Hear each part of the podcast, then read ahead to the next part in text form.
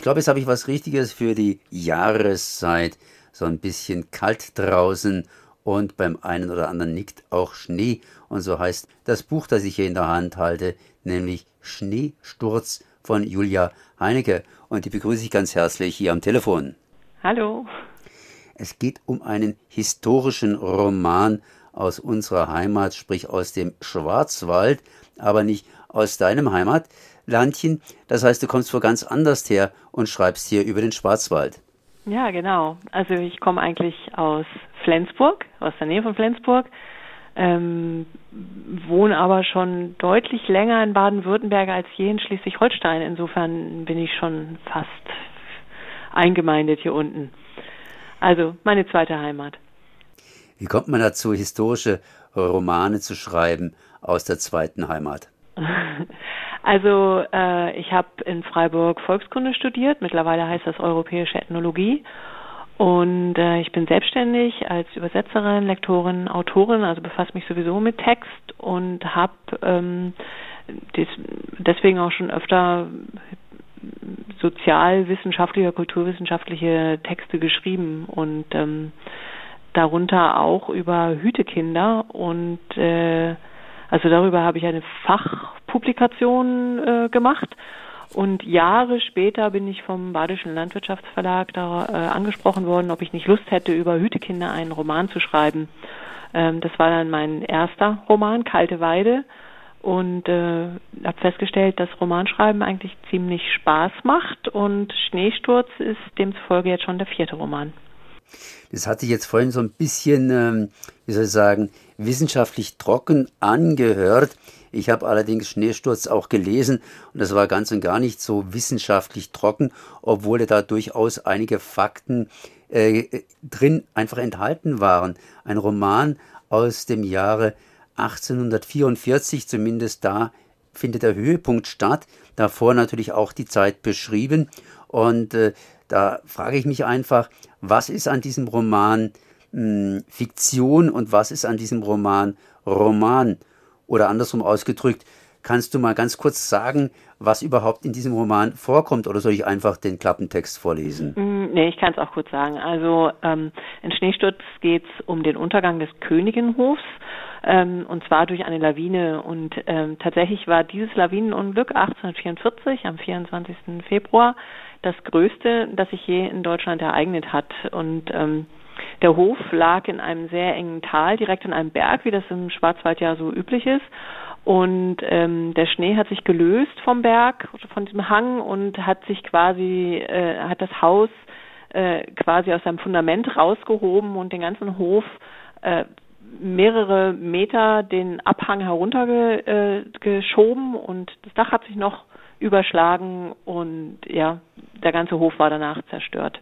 Ähm, dieses Unglück ist sehr gut beschrieben, also die Quellenlage war eigentlich recht gut und ähm, ja, ich wollte halt darüber einen Roman machen ähm, auf Grundlage der Fakten, die bekannt sind und die habe ich auch tatsächlich so wahr, wie sie sind, übernommen. Aber ja, klar, die Geschichte drumherum, die musste ich natürlich erfinden. Also wir wissen, wer in diesem Haus drin war, ähm, wer gestorben ist, wer überlebt hat, aber wie sie gestorben sind, ähm, genau, das ähm, beschreibe ich ja teilweise im Roman, das ist natürlich hauptsächlich Fiktion.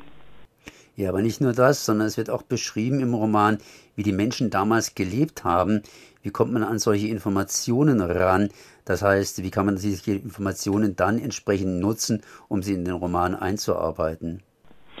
Ja, ich habe ähm, 14 Jahre auf dem, Schwarzwälder Freilichtmuseum Vogtsbauernhof gearbeitet als freie Mitarbeiterin. Also ich habe äh, sehr viel Führung gemacht zu schwarzwaldspezifischen Themen ähm, und mich im Studium bereits damit beschäftigt. Also äh, ja, da kommt eigentlich das Wissen her. Ich habe das in all meinen Büchern bis jetzt verarbeitet gehabt und ähm, ich glaube tatsächlich auch, oder es war ein bisschen mein Anspruch, dass es auch möglichst authentisch so rüberkommt oder dass auch diese diese Enge oder diese Sozialkontrolle, die auch in diesen Häusern geherrscht hat, wenn da über 20 Personen in einem Haus leben, ähm, das habe ich versucht auszudrücken und äh, ein bisschen aufzuräumen mit der Schwarzwaldidylle auch. Dieses Buch handelt zwar im Grunde genommen von einem Hof, an dem viele Menschen leben, aber da ist ja eigentlich auch relativ, oder nicht nur relativ, sondern da ist tatsächlich viel drin. Das fängt an mit dem Verhältnis Männer-Frauen, es fängt an mit den Arbeitsbedingungen, es geht weiter mit Aufstieg, das heißt die Familie, die hier diesen Hof be, be, be, bezieht, die steigt ja im Grunde genommen erstmal sozial auf. Es geht weiter mit internationalen Handelsbeziehungen, wenn hier die Schwarzwälder mit ihren Kuckucksuhren durch die Gegend laufen. Und natürlich auch mit Umweltverbrechen, sprich mit Abholzung beziehungsweise Aufstand gegen die Obrigkeit, die ja mal eins auswischen möchte und sich eben nicht an ihre Gesetze hält. Also da ist jede Menge Sachen drin. Auf was hast du denn da den Schwerpunkt gelegt? Oder was war dir besonders wichtig? Oh, also äh, ich, ich bin ja gerade selber ganz erstaunt, wie viel in dem Buch tatsächlich drin ist. Aber es stimmt, ja, das ist alles tatsächlich angeschnitten. Es ist natürlich interessant, weil diese Lawine hat sich ja nur gelöst, weil der Wald abgeholzt war. Und ähm, das wusste man damals auch schon. Also das war schnell klar, das wäre nicht passiert, hätte der Tritschler, also der Königinbauer, nicht überall die Axt angelegt. Aber und es war zu der Zeit, also man muss sich vorstellen, dass im Anfang des äh, 19. Jahrhunderts der Schwarzwald quasi so aussah wie jetzt der Amazonas, also hemmungslos abgeholzt und deswegen ist 1834 auch schon ein Waldgesetz verabschiedet worden, ähm, das eigentlich besagte, dass man nicht einfach mehr da hingehen kann und alle Bäume so abholzen kann, wie man wollte. Also da gab es schon erste Aufforstungsprojekte und man musste sich eben Genehmigungen holen, um überhaupt zu fällen. Aber das hat natürlich in so einem hinteren Schwarzwaldtal in der Nähe von Furtwangen den äh, Königenbauer wahrscheinlich herzlich wenig interessiert. Das war ein Holz ist ein einträgliches Geschäft gewesen und ähm, er hat eine große Familie gehabt, zwölf Kinder. Ähm, man kann es ihm kaum verdenken, dass er es gemacht hat. Und er war mit Sicherheit auch nicht der Einzige.